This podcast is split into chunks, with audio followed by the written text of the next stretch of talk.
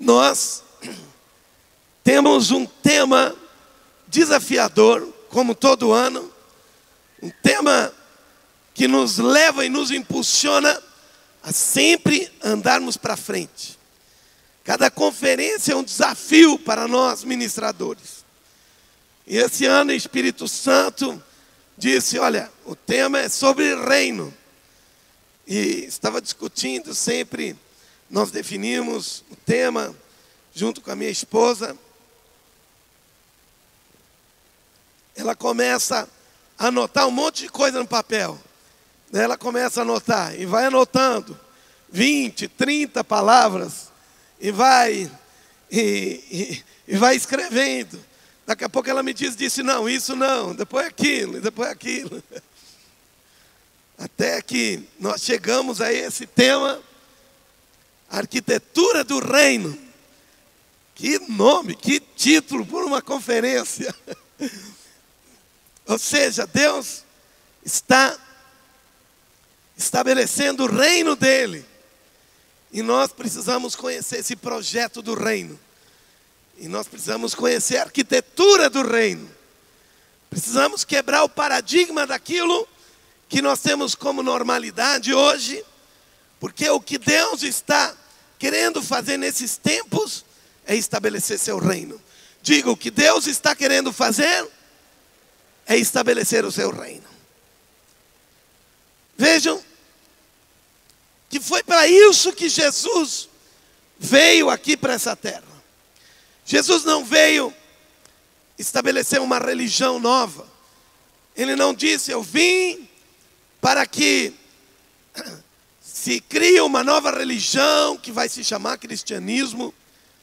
Ele não diz, eu vim estabelecer uma nova religião e eu vou ser o líder dessa nova religião. Ele nunca falou sobre isso. Ele disse que ele veio estabelecer um reino. Ele diz: o tempo está cumprido e o reino de Deus está à mão, está próximo. Arrependei-vos e crede no Evangelho. Em Atos, nós vimos o apóstolo Paulo saindo por todos os lugares, capítulo 28, versículo 31, o último versículo do livro de Atos, diz assim: que ele estava pregando o reino de Deus com toda intrepidez, sem impedimento algum, ensinava as coisas referentes ao Senhor Jesus Cristo. Vocês conseguem aumentar um pouco mais isso aqui? Para o pessoal lá atrás conseguir ver? Eu acho que dá. o que eu estou querendo dizer para vocês? é de que Jesus veio estabelecer o seu reino aqui na terra. Jesus veio antes de qualquer coisa, veio estabelecer o seu reino. E isso era uma notícia, uma palavra muito pertinente naquela época, porque os judeus estavam esperando um novo Messias que os livrasse da mão e do governo que estava na mão dos romanos. Eles estavam dominados pelos romanos. E agora Jesus chega e diz que o reino é chegado. Então muitos vieram e se aliançaram com Jesus, pensando que o reino de Israel havia chegado. Mesmo depois de Jesus morrer, ressuscitar, os discípulos de Jesus perguntaram: Jesus, quando é chegado o tempo para que haja liberdade de Israel. Antes de Jesus subir aos céus, eles perguntaram isso. E Jesus disse: Não cabe a vocês saberem dessas coisas. O que eles estavam esperando era de que Jesus viesse libertar Israel das garras do Império Romano, como Moisés fez quando eles estavam presos no Egito. Já falei isso em alguns lugares, só estou fazendo um pano de fundo aqui para nós entendermos a realidade. E quando Jesus disse que ele veio estabelecer um reino e não uma religião, muitos daqueles que eram revolucionários e que queriam o reino se agregaram a Jesus, por isso que Jesus inclusive teve um que era um revolucionário da época, que se chamava Simão, o Zelote, que se tornou um dos seus apóstolos. Jesus então não usou palavras religiosas, usou palavras de um reino. E agora ele chamou os líderes para estabelecer o seu reino de apóstolos. E apóstolo era um nome militar, governamental, de homens que saíam e estabeleciam governos e territórios e colônias novas para uma nação. Se não bastasse isso, ele disse que ele veio estabelecer as suas eclésias em cada cidade, cada lugar. E eclésia naquela época não era um nome religioso também, era um nome que se usava para o grupo, como que se fosse um parlamento que governava uma cidade. E agora, Jesus disse: Eu vou estabelecer o meu parlamento, a minha eclésia, e vocês vão em todo mundo e façam isso.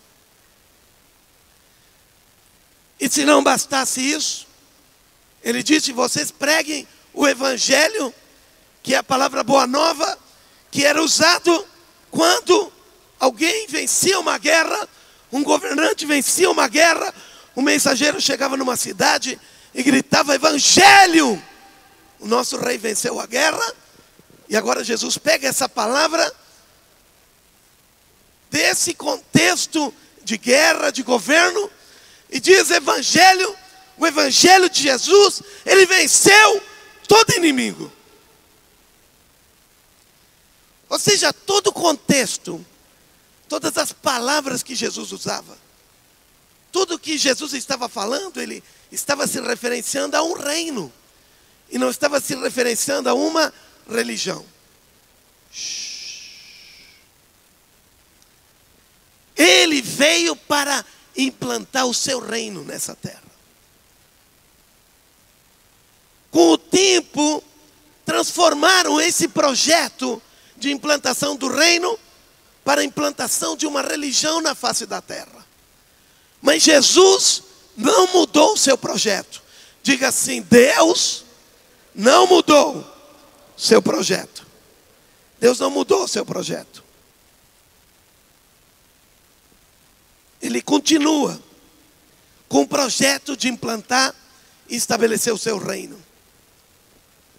O que acontece é que nós, muitas vezes, fomos limitados pela tradição e pela história e transformamos esse reino numa religião.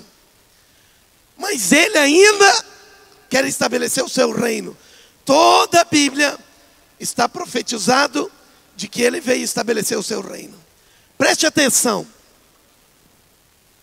E nós começamos a pregar um evangelho limitado. Por quê?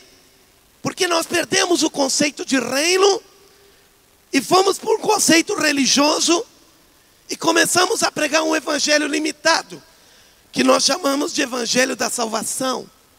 Mas Jesus não veio pregar o evangelho da salvação. Ele veio pregar o evangelho do reino. O que é o evangelho da salvação? O evangelho da salvação é aquele que fala sobre a morte de Jesus e que ele morreu, o justo pelos injustos, para perdoar os nossos pecados, e assim nós somos salvos do inferno e da morte eterna. E essa é a pregação de toda a igreja reformada, e a ênfase que nós temos dado é uma ênfase na morte de Jesus. E realmente essa ênfase ela é importante. Mas não era a ênfase que os apóstolos da igreja primitiva davam. A ênfase que eles davam e além da morte de Jesus.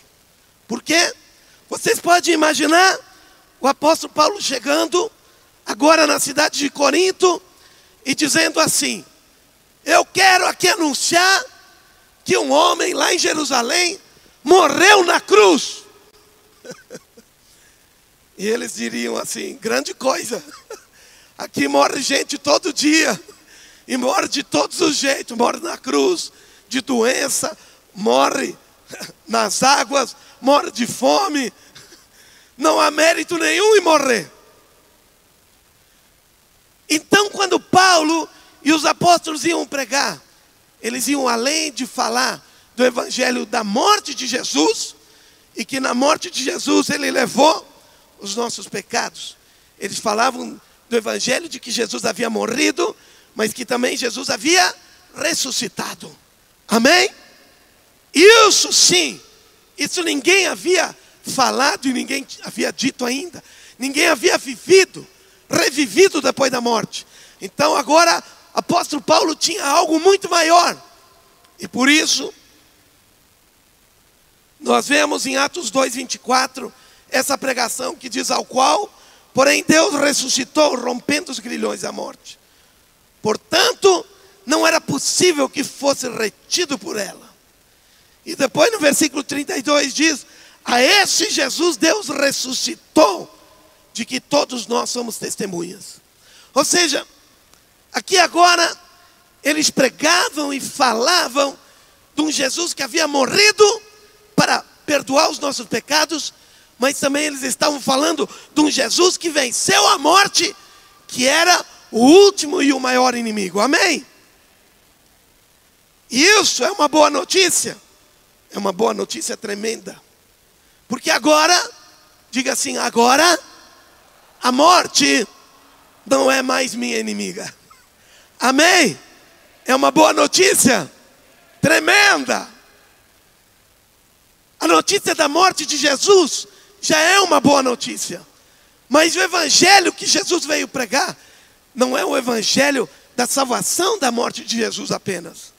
Então Jesus ressuscitou e agora eles estavam pregando o evangelho da morte e da ressurreição. Mas não era apenas esse evangelho. Porque depois, no capítulo 2, versículo 33, diz que ele subiu aos céus e ele não apenas ressuscitou, mas ele se colocou acima de todo principado e potestade. Ou seja, se havia um inimigo que era a morte, Jesus venceu. Mas agora, ele não só venceu a morte, mas venceu e está sobre todo o poder do inimigo, sobre todo o principado e sobre toda a potestade.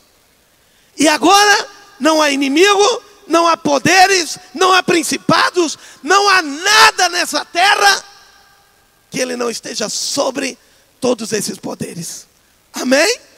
Então o evangelho era o evangelho da morte, o evangelho da ressurreição e o evangelho da ascensão de Jesus.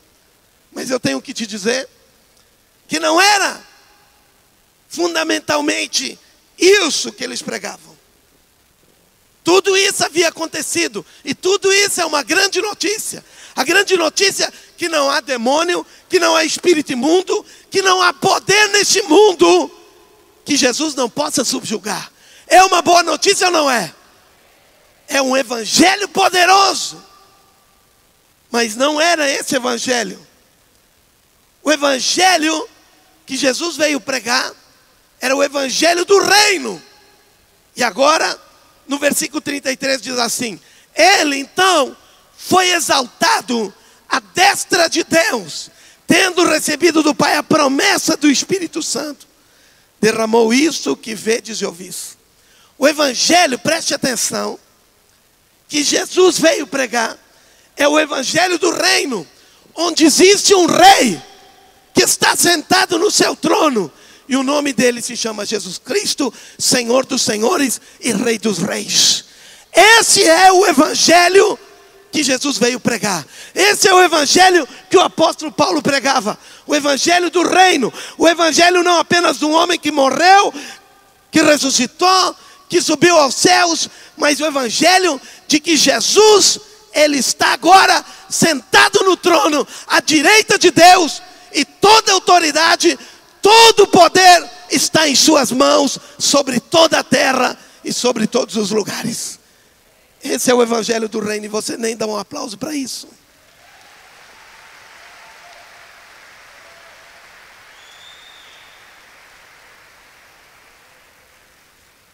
Reduzimos por muito tempo esse evangelho para um evangelho de salvação, um evangelho da morte de Jesus. Mas agora o Espírito Santo está trazendo de volta o Evangelho do Reino.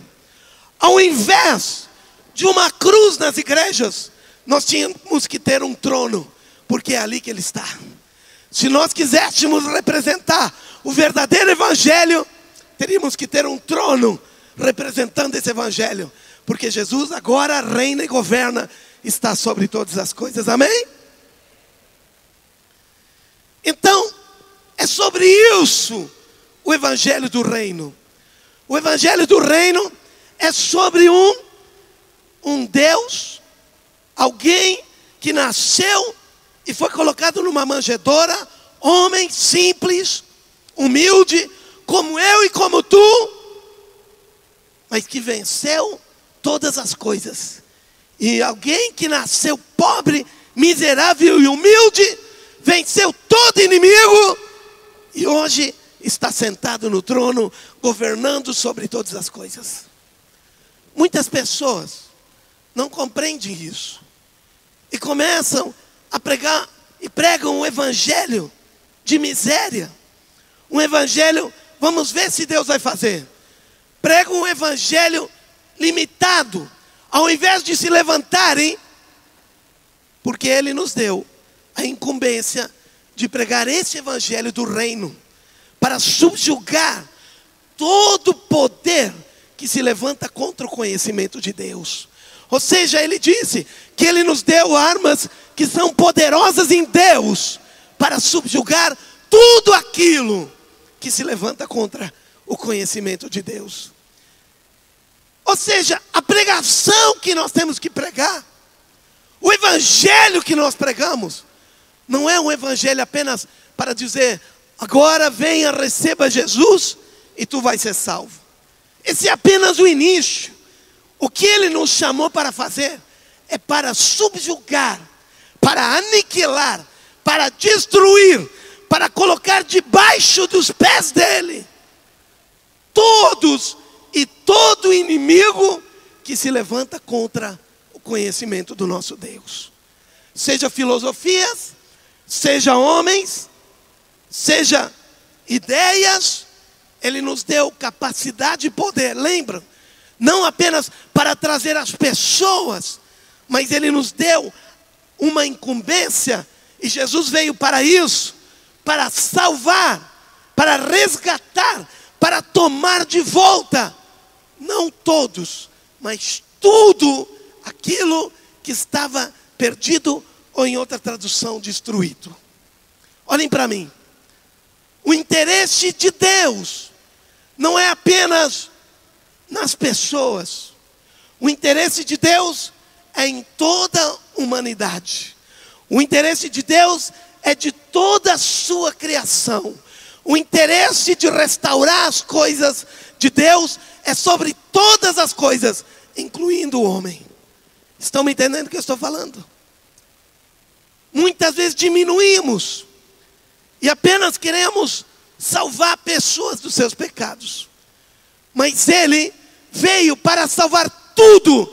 Diga, Jesus veio para salvar tudo que estava destruído. Tudo, toda a sociedade, todas as coisas. Jesus morreu para resgatar tudo isso. E agora, ele disse, o pai disse: Assenta-te à minha destra, até que eu ponha todos os inimigos por escabelo ou debaixo dos teus pés. Jesus está centrado no trono hoje. Olhem para mim, preste atenção. Jesus está assentado no seu trono hoje. Vocês conseguem dar um pouquinho mais de retorno para mim aqui? Jesus está sentado no seu trono hoje. E o que está acontecendo? A Bíblia diz que ele, coloca-te, o pai disse: coloca-te aqui, assenta-te à minha destra, até que todos os inimigos estejam debaixo dos teus pés. Hoje existem inimigos que são resistentes, focos de resistência em todo o mundo. E o que ele nos chama é para nós, como o exército dele, lutarmos e batalharmos para que todas as coisas, diga todas as coisas, diga todas as coisas estejam debaixo dos pés de Jesus, para que Ele seja o Senhor sobre tudo, amém? Não apenas sobre todos, mas Ele seja o Senhor sobre, Ele seja o Senhor sobre tudo. Então Jesus veio, não apenas para ser o Senhor sobre todos, mas sobre tudo. E agora, esse é o projeto de Deus. O projeto de Deus é um resgate de todas as coisas. A posição de Jesus, segundo livro de Daniel, capítulo 7, versículo 14, diz assim: Foi-lhe dado domínio e glória e o reino para que os povos, nações e homens de todas as línguas o servissem. E o seu domínio é domínio eterno, que não passará, e o seu reino jamais será destruído. Diga assim: a Jesus foi dado domínio e a glória e o reino. Então, Jesus está reinando sobre tudo. Ele está governando sobre todas as coisas. Olhem para mim. A pregação do reino de Deus, ela é conectada diretamente à conexão de arrependimento. Arrependimento e reino estão linkados um com o outro. Várias vezes a pregação do reino está linkada a arrependimento. Nós temos um conceito, um velho conceito, de que arrependimento é um pesar é uma tristeza pelo pecado. Mas isso é um conceito ocidental. Isso é um conceito que nós vivemos na nossa sociedade, porque o conceito de arrependimento na Bíblia é metanoia. E todos sabem que metanoia, palavra grega, significa mudança de mente. Significa que agora eu servia um Senhor eu servia um Deus, ou servia falsos deuses, servia a mim mesmo, servia os meus prazeres, servia a minha carne, servia o pecado, servia tudo isso e era servo e escravo dessas coisas todas. E o que é arrependimento? Arrependimento é dizer o seguinte: agora essas coisas não são mais o meu Senhor. A partir de agora, Jesus vai ser o meu Senhor. E agora, a Ele que eu vou obedecer. Não vou obedecer a falsos deuses, não vou obedecer às coisas erradas, não vou obedecer mais à carne, ao pecado, mas agora eu entendi que Jesus venceu o inimigo, que ele venceu a morte, que ele venceu todo o principado, toda a potestade, que ele está acima de todas as coisas e que ele é o Senhor sobre todas as coisas. E por isso que a Bíblia dá tanta ênfase: aquele que confessar a Jesus como o Senhor, esse será salvo. Por quê? Porque confessar Jesus como Senhor significa arrependimento, significa que eu mudei de senhorio, eu mudei daquele que eu servia, eu servia tantas outras coisas, mas agora eu entendi que quem é o Senhor é Jesus, e Ele é o Rei, e é Ele que eu estou servindo e obedecendo agora. Muitas pessoas ainda não passaram por um processo de arrependimento verdadeiro.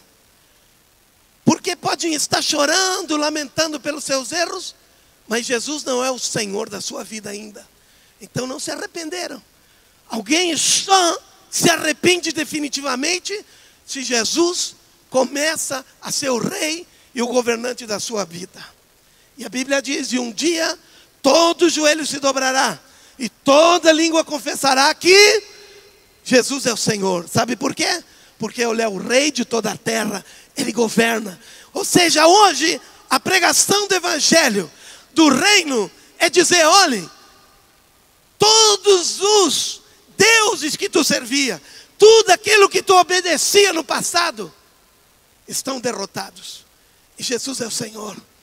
Vem para o lado do vencedor. Então tu serás vencedor juntamente com ele. Amém? Isso é arrependimento. É fazer de Jesus o Senhor da sua vida. Agora preste atenção.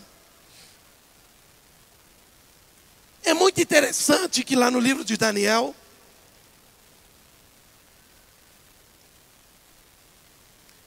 no capítulo 7, continuando, versículo 18 diz assim: Mas os santos do Altíssimo receberão o reino e o possuirão para todos sempre, de eternidade em eternidade.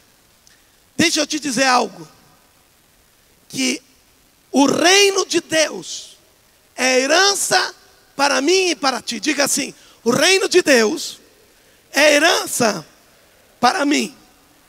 Sabe, assim como o povo de Israel tinha como herança de Deus Canaã para eles, e aquilo era um reino, era uma terra que manava leite e mel, era herança, era promessa de Deus para eles. Da mesma forma, o reino de Deus é herança para mim e para ti. Diga assim: o reino é minha herança. Entendam, quando nós não avançamos para o reino, nós estamos deixando a nossa herança de lado, aquilo que nos pertence por direito, porque o reino de Deus é uma herança que Deus nos prometeu. Então nós todos que temos alguns neurônios aqui, nessa parte de cima, temos que dizer o seguinte: eu não posso ficar sem a minha herança. A minha herança é aquilo que me cabe, é a minha porção, é aquilo que eu tenho de direito, são as coisas boas que Deus me prometeu, e o reino é nossa herança. Diga, o reino é minha herança. E aqui, Daniel diz que nós receberemos o reino. Diga, eu tenho direito de receber o reino, de entrar no reino, de fazer parte do reino. Diga: o reino me pertence. Vejam só, depois no versículo 22 de Daniel 7 diz: Até que veio o ancião de dias e fez justiça aos santos do Altíssimo, e veio o tempo em que os santos possuíram o reino. Tem algum santo aqui? Alguns, pelo menos, glória a Deus. Fico contente, pelo menos uma meia dúzia. Para vocês que levantaram a mão, essa palavra. E veio o tempo em que os santos possuíram o reino. Amém. Só para aqueles que levantaram a mão, ou tem mais algum santo aí?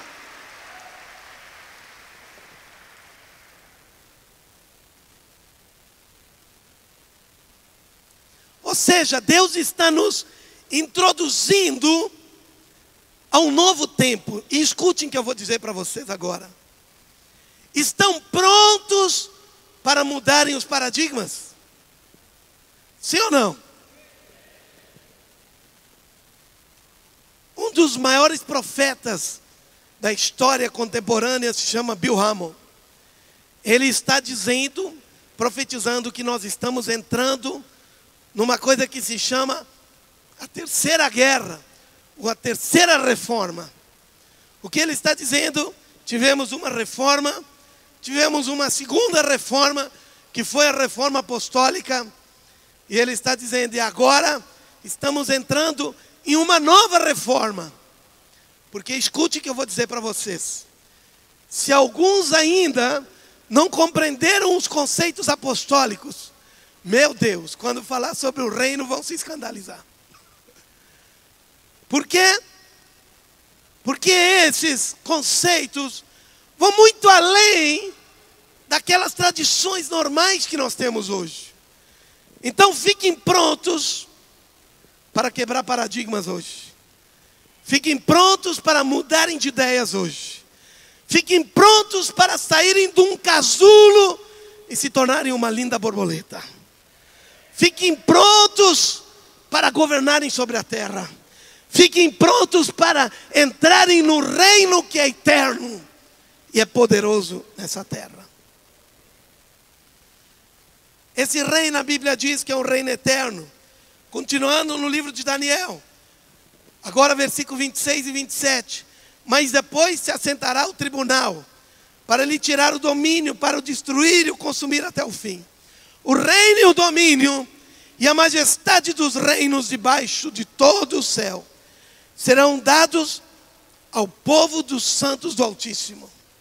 Mais uma vez, o reino e o domínio e a majestade dos reinos debaixo de todo o céu serão dados ao povo dos santos do Altíssimo. Existe algum santo do Altíssimo aqui? Uau, ainda bem, aumentou. aumentou. Quem sabe a terceira vez vai aumentar mais ainda. Podemos botar todo mundo junto. E aqui diz que esse reino debaixo é, de todo o céu será dado aos santos do Altíssimo. Alguém vai receber? Uau, uau. O reino será reino eterno e todos os domínios o servirão e lhe obedecerão. O que eu estou querendo dizer? Que nós estamos indo muito além do conceito daquilo que é igreja, do que é eclésia. Nós estamos indo para o conceito do reino. Preste atenção. Lembram do templo que Salomão construiu? O templo estava dentro do reino de Israel, mas o templo não era o reino. O templo era onde Deus estava de uma forma e se manifestava de uma forma majestosa, linda, gloriosa.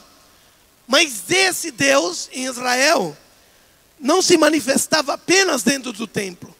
Ele manifestava-se nas guerras, ele manifestava-se nas lutas, ele manifestava-se no trono, ele manifestava-se em todo o reino. Assim a igreja. A igreja está aqui nessa terra. E o Senhor se manifesta gloriosamente. A Bíblia diz que o templo se encheu da glória de Deus, de tal maneira que ninguém conseguiu ficar dentro do, do templo. Mas olhem aqui. Agora, esse templo, ele ainda era apenas uma parte. O reino de Israel era muito maior. Diga assim: o reino é muito maior do que a igreja. Vocês podem imaginar, se vocês estivessem lá na época, no templo, sendo um sacerdote do templo, servindo no templo, sendo um levita no templo, e estivesse pensando que todo projeto de Deus era um projeto das pessoas virem ali e fazerem seus sacrifícios, e tu poder orar pelas pessoas, ajudar elas a fazer os sacrifícios e dizerem, ok, as tuas culpas agora estão resolvidas, e, e esse fosse o projeto. A igreja está vivendo assim.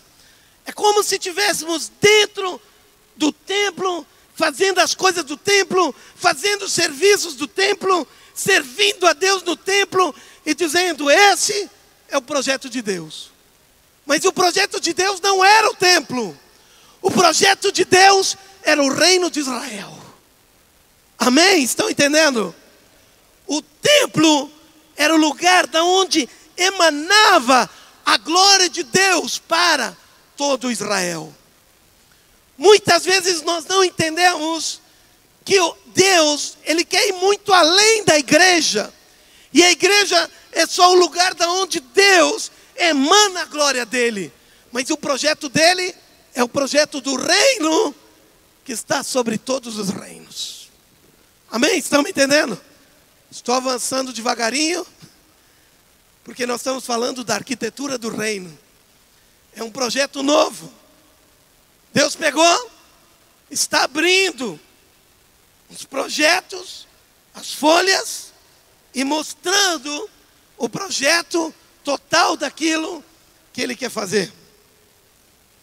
Agora, quando Ele diz que Ele deu o reino para nós, diz para a pessoa aí que está do teu lado: Tu é herdeiro do, do reino.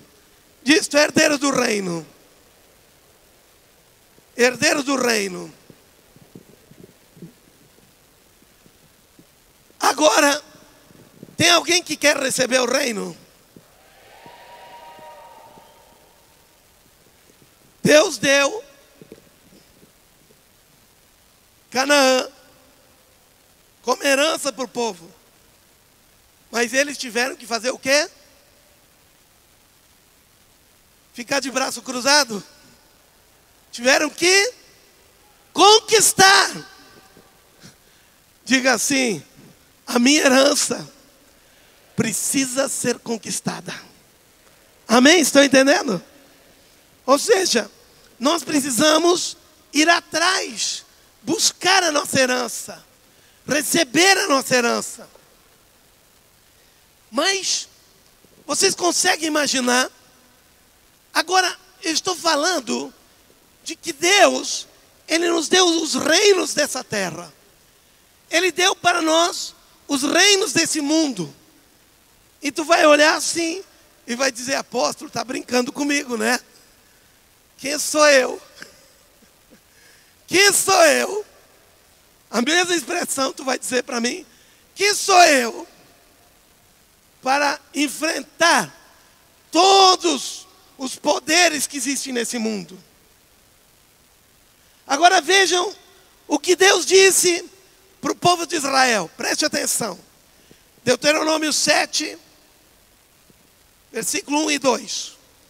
Quando o Senhor teu Deus te introduzir na terra a qual passas a possuir, e tiver lançado muitas nações de diante de ti, os heteus, os girgazeus, os amorreus, os cananeus, os ferezeus, os heveus e os jebuseus, preste atenção agora, sete nações mais numerosas e mais poderosas do que tu. Quando Deus deu a herança para Israel, Ele já disse: Eu sei que as nações que estão na terra prometida são mais numerosas e mais poderosas do que tu. E o Senhor teu Deus as tiver dado de diante de ti, para as ferir totalmente, as destruíres, não farás com elas alianças, nem terás piedade dela. O que ele está dizendo? Que a herança que nós temos está dominada por inimigos, está dominada por outros povos. Mas olhem para mim, Deus sabe que eles são mais poderosos e mais numerosos que nós. Mas ele diz assim logo depois, Deuteronômio 3, 22: Não temais, porque o Senhor vosso Deus é que peleja por vós.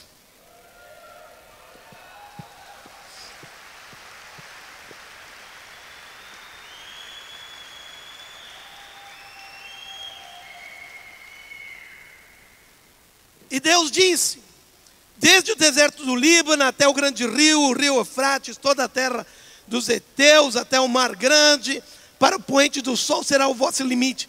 Ninguém poderá resistir todos os dias da tua vida. Como fui com Moisés, assim serei contigo. Não te deixarei nem te desampararei. Seja forte e corajoso, porque tu farás este povo, como continua? Herdar a terra que, sob juramento, prometi dar a seus pais. Ou seja, Deus quer nos fazer herdar os reinos desse mundo. É isso que ele nos prometeu. Depois no versículo 9 de Josué diz assim, capítulo 1 diz: Não temas, nem te espantes, porque o Senhor teu Deus é contigo por onde quer que andares. Preste atenção. Deus estava dando uma herança para o povo. Lá no livro de 1 Coríntios, capítulo 10, versículo 11, diz assim: Essas coisas do passado aconteceram a eles como exemplos e foram escritas como advertência para nós, sobre quem tem chegado o fim dos tempos. o que ele está dizendo. E nós já aprendemos que o tempo de Deus é cíclico. Ou seja, nós olhando para o passado, nós vemos exatamente a história se reproduzindo hoje numa dimensão muito maior. Diga assim: a história de Josué é a minha história. Josué e o povo tinham uma herança que era o reino de Israel, a terra de Canaã. Nós temos uma herança que é os reinos desse mundo. Amém? Precisamos entender isso. Que essa é uma herança que nos deu, Deus nos deu. E agora, se vocês têm Bíblia, abram. Porque é importante. Josué 10, 42 diz assim: E de uma vez tomou Josué todos esses reis e as suas terras, porquanto o Senhor Deus de Israel pelejava por Israel. Diga assim, de uma vez. Digam todos juntos, de uma vez. Tomou Josué todos esses reis e as suas terras, porquanto o Senhor, Deus de Israel, pelejava por Israel. Vejam, nós precisamos entender de que quando o Senhor está mudando a nossa mente, não apenas para nos dar uma célula, não apenas para nos dar alguns convertidos, não apenas para nos dar uma igreja, mas o Senhor está nos chamando como homens e mulheres para ir muito além, para avançar em todo mundo, em todas as coisas. E agora, veja só, quando eles estavam à porta para entrar na terra prometida, o que Deus disse em Deuteronômio 2:25: Hoje começarei a meter o terror e o medo de ti aos povos que estão debaixo de todo o céu. Os que ouvirem a tua fama tremerão diante de ti e se angustiarão. O que Deus está dizendo?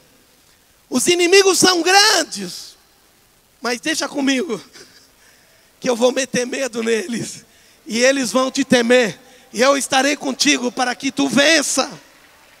É isso que Deus está dizendo para a igreja nesse tempo. Estamos vivendo nesse ciclo novamente no ciclo do avanço do reino avançando com o reino, sabem? Hoje nós já ouvimos falar muito, não sei se tu já ouviu falar sobre os sete montes da sociedade. E em Isaías 2:2, que preconiza isso, diz assim: "Nos últimos dias, o monte do templo do Senhor será estabelecido como principal. Será elevado acima das colinas, e todas as nações correrão para ele." Aqui está dizendo profeticamente que o monte do templo, ou seja, a glória do Senhor, o modelo de Deus, o pensamento do céu, aonde o Senhor se manifesta, o monte de Deus, será elevado acima de todos os montes. E é interessante, existe um autor, baixa um pouco aí, pode baixar, baixa mais. Vai baixando aqui para o pessoal. Ou subindo. mais, vai subir mais. Esse livro, A Profecia dos Sete Montes. E é interessante que nesse livro, ele compara exatamente os sete povos que Israel tinha que vencer com aqueles que são os sete montes. Os hititas, pelas características, nesse livro coloca todas as características, é como o monte da mídia. Aqueles que são os amorreus, é um monte da educação. Os cananeus, um monte da economia. Depois, os heveus, é o monte do entretenimento, das artes, de esportes. os ferezeus, o monte da religião, os jebuseus, o monte das famílias, e os gerazeus, o monte do governo. Esses sete povos, eles têm características exatamente semelhantes e características proféticas, aquilo que Deus tem revelado hoje, como sendo os sete montes que nós temos que galgar do governo, das artes, o, o, a parte do entretenimento, parte da educação. Ou seja, assim como o povo de Israel venceu as sete nações que dominavam a terra, profeticamente Deus está dizendo: existem sete montes que nós vamos ter que subir ele e dominar eles, como Israel fez com as sete nações poderosas que havia em Canaã. Amém? Estão entendendo isso? Não vou ficar muito tempo, é um assunto um pouco mais profundo. Em Daniel 2,44 diz assim: Na época desses reis, o Deus dos céus estabelecer um reino, estabelecerá um reino que jamais será destruído e que nunca será dominado por nenhum outro povo. Destruirá todos os reinos daqueles reis e os exterminará, mas esse reino durará para sempre. Ou seja, Deus está dizendo, preste atenção, Deus está dizendo que Ele quer estabelecer o reino dEle, o governo dEle. Ele quer que nós avancemos para estabelecer o seu reino. Espera aí, tem muita coisa que tu precisa ouvir ainda. O reino de Deus, ele trata sobre reinos. Ele não trata sobre igreja. Diga, o reino trata sobre reinos. Porque o reino dele está acima de todos os reinos. Vejam em Apocalipse 11, 15 diz assim: O reino deste mundo se tornou do nosso Senhor e de seu Cristo, e ele reinará pelo século dos séculos. Ou seja, ele está dizendo aqui que os reinos deste mundo são do nosso Senhor. Eu quero que tu compreenda que o foco de Jesus são os reinos. Diga assim: o foco de Jesus é o reino, são os reinos. Amém? Ou seja, Jesus e todas as palavras proféticas não falam que se converterão pessoas, falam sobre reinos. O conceito bíblico é o conceito de reinos.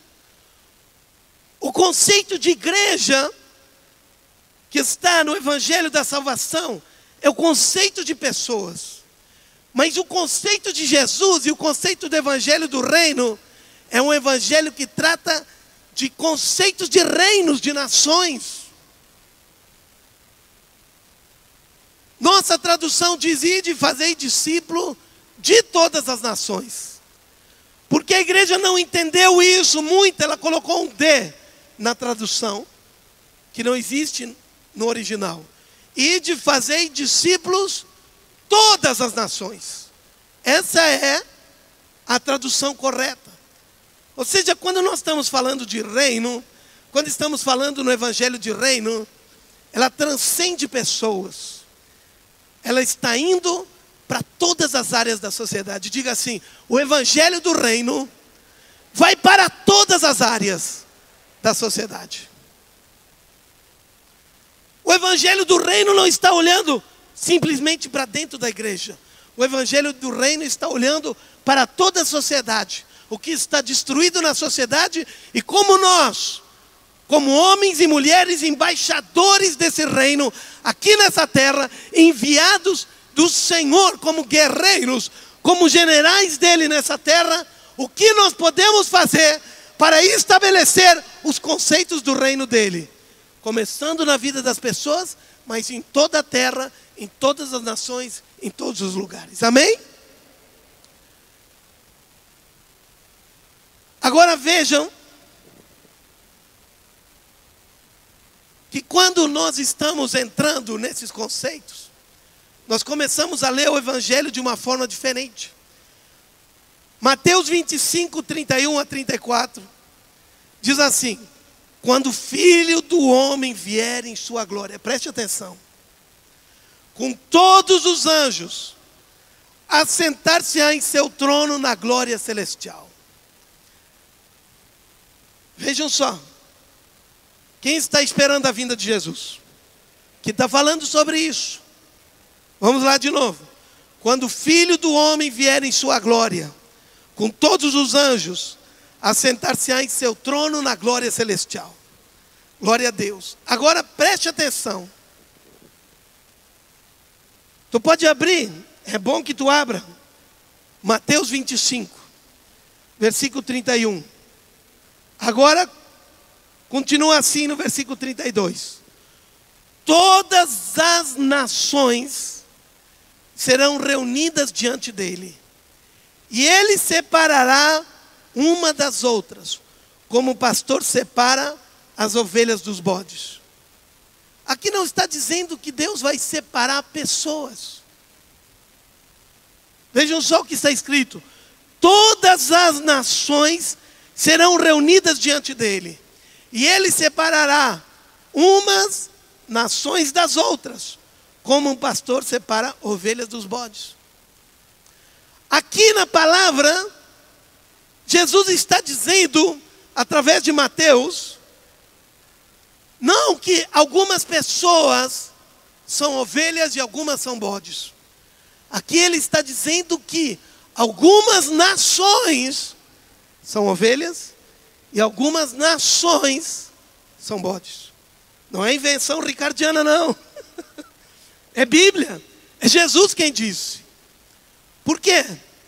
Porque Ele está nos chamando como nação, como um povo que cresceu, como homens e mulheres que se levantaram, que se multiplicaram, que cresceram, que são fortes, que quando se reúnem assim, Dizem: Nós não somos qualquer um, nós somos um povo que gera medo nos inimigos.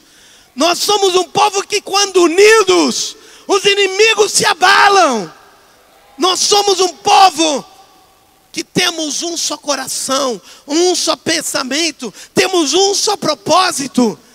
Nós não somos divididos, porque um reino dividido ele se acaba, mas nós não somos assim. Nós temos um só coração e avançamos neste um só coração para o objetivo de estabelecer o reino de Deus. E quando os poderosos desse mundo olham para a igreja, olham para o povo de Deus, eles são abalados. E o Senhor diz: eles são poderosos, eles são fortes, eles são grandes, eles são unidos. É isso que eu tenho escutado quase todo dia hoje, nessa minha caminhada. É um povo muito unido, é um povo que fecha e agora, o que está dizendo? Diz assim: então o rei virá aos que tiverem a sua direita. Ele não está falando a pessoas que estão na sua direita. Ele está falando de nações que são à sua direita. Venham benditos do meu Pai, recebam como herança o reino. Diga assim: o reino é uma herança. que lhes foi preparada desde a criação do mundo. E agora, versículo 41. Então ele dirá aos que estiverem à sua esquerda, nações, aqueles que estavam à sua esquerda não eram homens, malditos, apartem-se de mim para o fogo eterno, preparado para o diabo e seus anjos. O que eu quero te dizer hoje, preste atenção, que Deus está avançando avançando para estabelecer o reino dele em nações. Estão entendendo o que eu estou falando? E o inimigo se levanta poderosamente. Sabe para quê?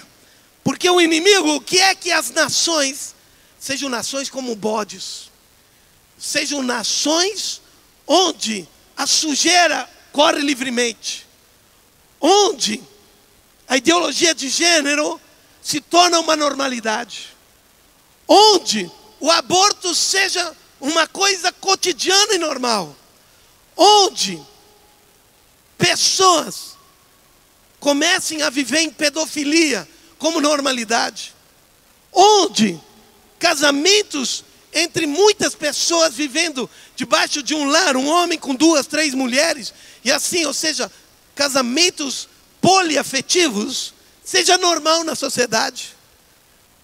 Essas são as nações que, quando comecem a deixar essas coisas entrar na sua sociedade, pensamentos marxistas, conservadores, quando essas coisas começam a entrar numa sociedade, está formando uma sociedade que é bode.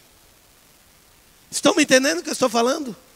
Ou seja, são sociedades, são comunidades, são nações inteiras que estão caminhando, existe um movimento, existem os servos das trevas que estão trabalhando dia e noite, estão fazendo tudo o que é possível, estão engendrando ideias políticas, estão fazendo marketing de coisas.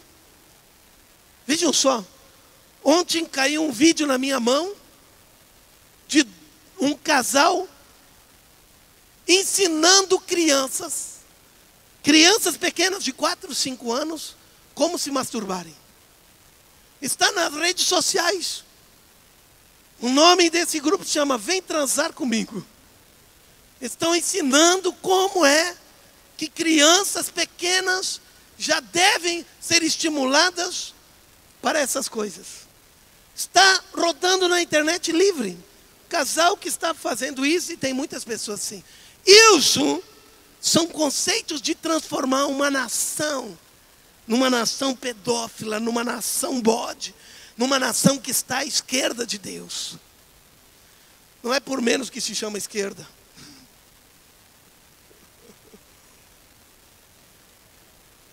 Amém? Estão me entendendo? O que está acontecendo no, na nossa nação é o princípio disso que nós estamos vendo aqui. Uma nação em que a igreja começou a crescer, a igreja começou a se posicionar, a igreja começou a ficar forte, a igreja começou a tomar posição, e agora estamos com que praticamente toda a liderança de toda a igreja estava apoiando para ser o presidente, porque ele tinha conceitos de uma nação ovelha. E o que fez? O inimigo está tentando fazer o quê? E o que aconteceu nessa semana? Tentou matá-lo, por quê? Porque é uma luta espiritual. Por quê? Viram o que aconteceu nos Estados Unidos? Toda uma filosofia. Tiraram oração das escolas, começaram a permitir todas as coisas. Os pastores e os líderes se tornaram pessoas sem valor. E uma luta muito grande. Mas a igreja se levantou lá. E agora, novamente, a nação voltou. E pense, olhem uma vez. Todos os conceitos disso, desse que tomou Donald Trump, que tomou. Agora, Israel colocou lá em Jerusalém e disse: Jerusalém é a capital de Israel. Ele diz: a, a oração vai voltar para as escolas. Ele disse aqui, aqui no, na, na, casa do, do, do, do executivo, nós vamos orar e vamos buscar Deus. Nós vamos ler a Bíblia aqui agora. Ou seja, todas as coisas começaram a voltar porque estava se tornando uma nação bode agora está voltando a ser uma nação ovelha de novo. Estão me entendendo? Ou seja, se nós não entendermos que o que Deus quer é formar nações dentro do conceito dele, formar nações inteiras, que nós, homens e mulheres, com a graça de Deus, com a revelação dele, podemos influenciar em todas as áreas, nos sete montes da sociedade. Vocês estão entendendo qual é a arquitetura do reino? E agora, nós precisamos entender de que a questão não é, lá em Mateus, quando fala, se levantará nação contra nação, reino contra reino, está falando desses conceitos, está falando de nações que se reuniram em torno de um projeto diabólico para influenciar outras nações e tiram aqueles que são seus representantes lá se essas nações tomam decisões diferentes. Ou seja, a guerra que está falando aqui não é uma guerra de armas.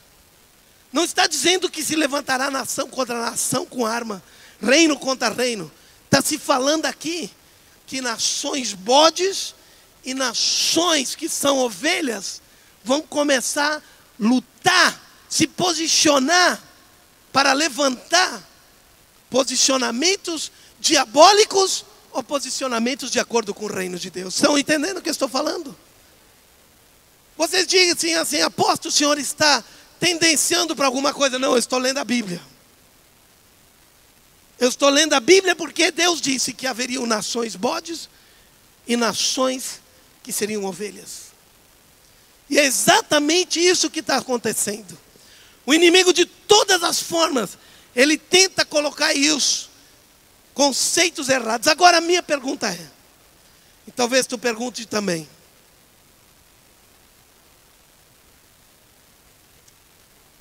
Como é que nós podemos mudar isso?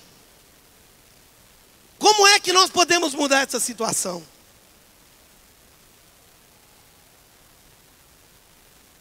E agora a Bíblia dá a resposta. Zacarias 12, 8 diz: Naquele dia o Senhor protegerá os que vivem em Jerusalém, e assim o mais fraco dentre eles será como Davi, e a família de Davi será como Deus, como anjo do Senhor que vai diante deles. Aqui está dizendo que quando nós nos levantarmos com o um projeto do reino, vejam só, olhem para mim aqui, não estou fazendo apologia a nenhum candidato que daqui uns dias nós vamos ter que votar. Mas vocês conseguem imaginar? Um homem que vai contra a ideologia de gênero, um homem que vai contra o aborto, um homem que tem uma posição radical, tantas coisas como cristão, e ele diz: Deus acima de tudo. Ele fala isso. Deus acima de tudo. E começa a colocar essas coisas todas me digam uma coisa. Me expliquem como alguém assim se torna um mito num país. Alguém que defende conceitos conservadores no meio de uma sociedade que está querendo se modernizar e pressões de todo lado. É porque, diz assim: o mais pequenino se tornará mil e o menor será uma nação poderosa. Sabe por quê? Porque em Josué diz assim: um só de vocês fará fugir mil, pois o Senhor seu Deus luta por vocês. Lá em Levítico diz assim: cinco de vocês perseguirão a cem, cem de vocês perseguirão a dez mil. Lá em Deuteronômio 32, 30 diz: como poderia um só homem perseguir a mil ou dois, porém em fuga de, porém, colocar em fuga 10 mil, a não ser que a sua rocha os tivesse vendido. O que eu quero te falar? Preste atenção que eu estou aqui para te dizer. O que eu quero te falar é que Deus quer fazer da nossa nação uma nação ovelha. E Ele está nos chamando, cada um de nós, homens e mulheres, não apenas para pensar algo pequeninho, mas nós entendemos que nós estamos no tempo do estabelecimento do reino de Deus aqui nessa terra. Ou seja, que o Senhor Deus quer. Nós sabemos que nem todas as pessoas vão se voltar a Ele, se converter a Ele. Mas nós sabemos que os conceitos do reino de Deus, homens e mulheres, vão invadindo, vão avançando, vão andando, vão entrando, vão indo e estabelecendo os conceitos. E sabe por quê? Tu diz: quem sou eu? Tu pergunta como eu posso fazer isso? Deus diz assim: um fará fugir a cem. Amém? O que Deus está dizendo, eu estou contigo. O que Ele está dizendo, eu serei contigo. Assim como eu fui com Moisés, com Josué. Os inimigos eram mais fortes e poderosos. Mas ele diz: Eu estarei contigo e eu vou pelejar por ti eu vou lutar por ti. Enquanto tu avançar, eu vou lutar por ti. Não é por menos que as duas pessoas que deram na mídia que foram lá visitar esse candidato. Eram quem? Dois cristãos, dois pastores. Foram lá e saiu em mídia nacional. Sabe por quê? Porque está exatamente acontecendo isso. Deus quer fazer uma mudança em nossa nação. Deus quer mudar a nossa história. Amém? Quero que tu fique de pé, querido. O que eu estou querendo falar hoje? Estou querendo trazer uma mensagem prática. Que nós não podemos ficar como que pessoas olhando está acontecendo tudo isso. Olhem para mim aqui. Eu estava final do ano passado, eu estava no Canadá. Eu estava nos Estados Unidos, alguns apóstolos estavam lá numa colisão apostólica internacional e eles vieram falar comigo. E eles disseram assim: Ricardo, não deixa acontecer o que aconteceu para nós lá no Canadá. Eu pedi o quê? Ele disse: Nós, como igreja, não nos importamos quando começou a lei do aborto. Nós, como igreja, não nos importamos. Não nos importamos quando começaram a falar desses negócios de casamento homossexual. Nós não nos importamos com nada disso, nós estávamos dentro da igreja, estávamos ali fechados, pregando nosso culto domingo, fazendo as nossas pregações, evangelizando pessoas. Não fizemos nenhum movimento, não levantamos nada, deixamos assim, porque achamos, não vai dar nada isso, vai ficar tudo igual. Sabe o que eles vieram dizer para mim? Eles acabaram com a igreja no Canadá. Nós não podemos mais abrir a boca, não podemos falar mais nada, não podemos evangelizar. Agora, até os cultos nós temos que fazer de portas fechadas. Não podemos mais falar para outras pessoas nada. O que eu quero te dizer é que se nós temos um pensamento de reino, nós não podemos ficar pensando apenas no nosso quadradinho. Nós temos que pensar que Deus quer fazer da nossa nação, aonde nós vivemos, uma nação de discípulos de Jesus, uma nação de ovelha, uma nação que Ele vai dizer, né? Vinde e herdem o reino agora. O reino é de vocês. O reino é de vocês. O reino é de vocês. E o reino de Deus é o que? Paz. E o reino de Deus é o que? Amor. E o reino de Deus é o que? Alegria. E o reino de Deus é o que? Justiça. O que ele está dizendo? Se vocês entenderem não apenas que vocês precisam olhar para Jesus como sendo aquele que morreu para perdoar os nossos pecados, mas que Ele está sentado no trono, sobre todos os reinos, sobre todas as nações. E como ele diz lá em Apocalipse, quando as nações estiverem submissa a Ele, lá no livro de 1 Coríntios ele fala: até o filho se submeterá. O que está dizendo? Ele está esperando o quê? Ele não está esperando todos os homens, Ele está esperando as nações.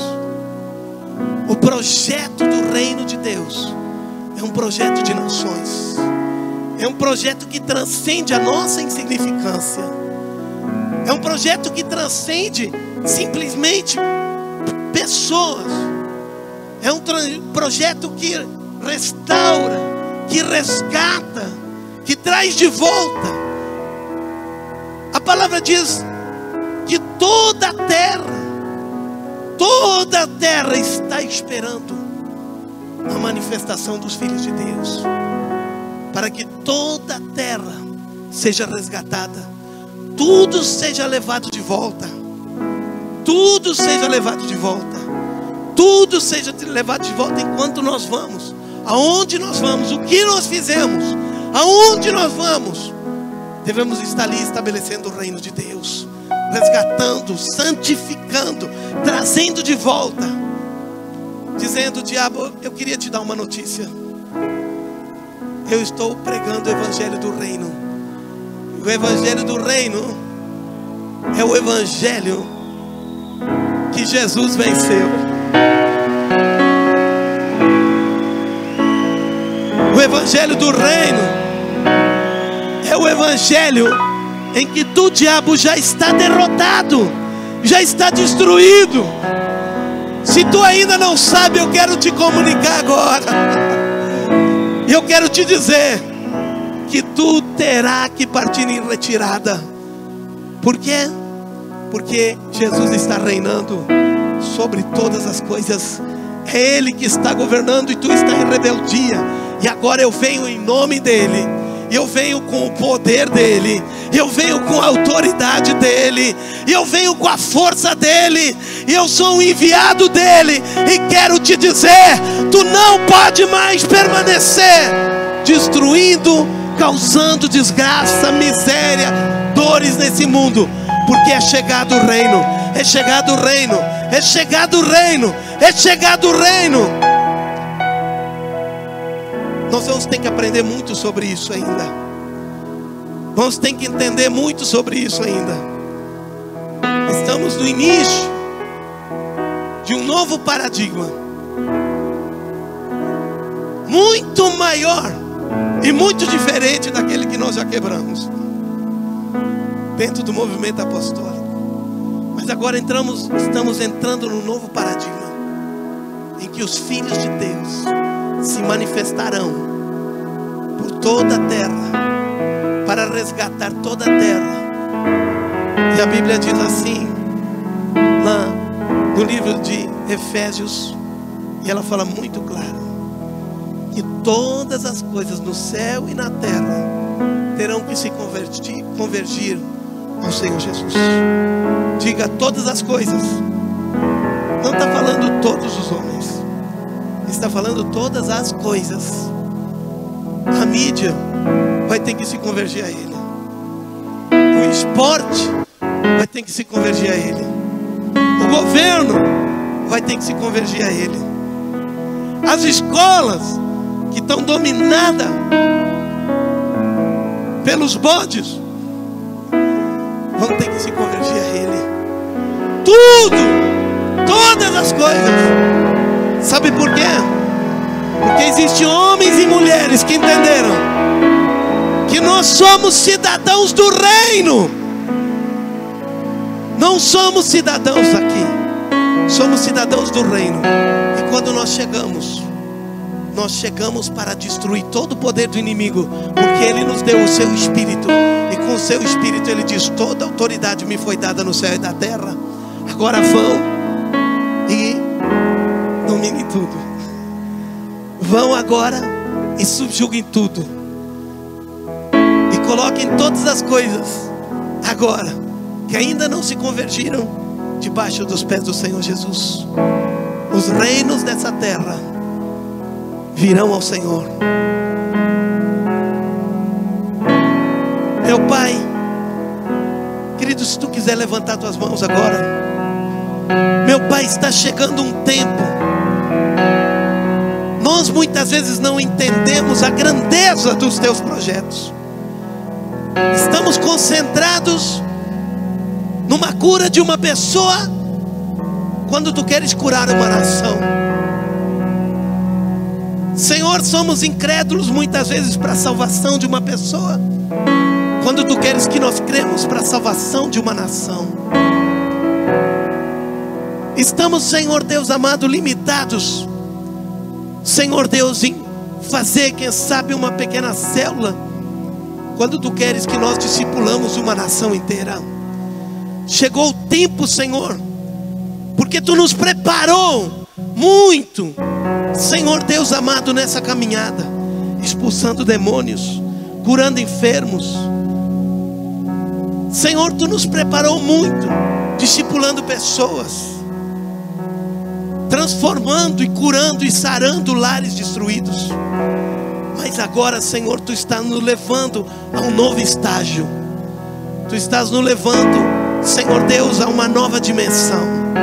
De homens e mulheres que saem do seu paradigma para entender, chegou o momento, chegou a hora de transcender as nossas mediocridades, de transcender em pensar apenas nas cebolas, nos alhos, nos pepinos, do Egito, mas tu nos chama para estabelecer o teu reino, para conquistar a herança, para entrar na promessa, na promessa do teu reino. E nós estamos dispostos porque sabemos, Senhor Deus, que assim como tu foi com Josué, ele sabia que os inimigos e as nações eram mais poderosas. Mas o Senhor disse para ele: Não temas, porque é eu que estou contigo, e eu pelejarei por ti. E assim o Senhor diz para nós: Não temas, porque eu pelejarei por ti. Avança, avança, porque eu sou contigo. Os inimigos já foram destruídos, e o poder e a autoridade já foi dada Agora encha-te do Espírito Santo.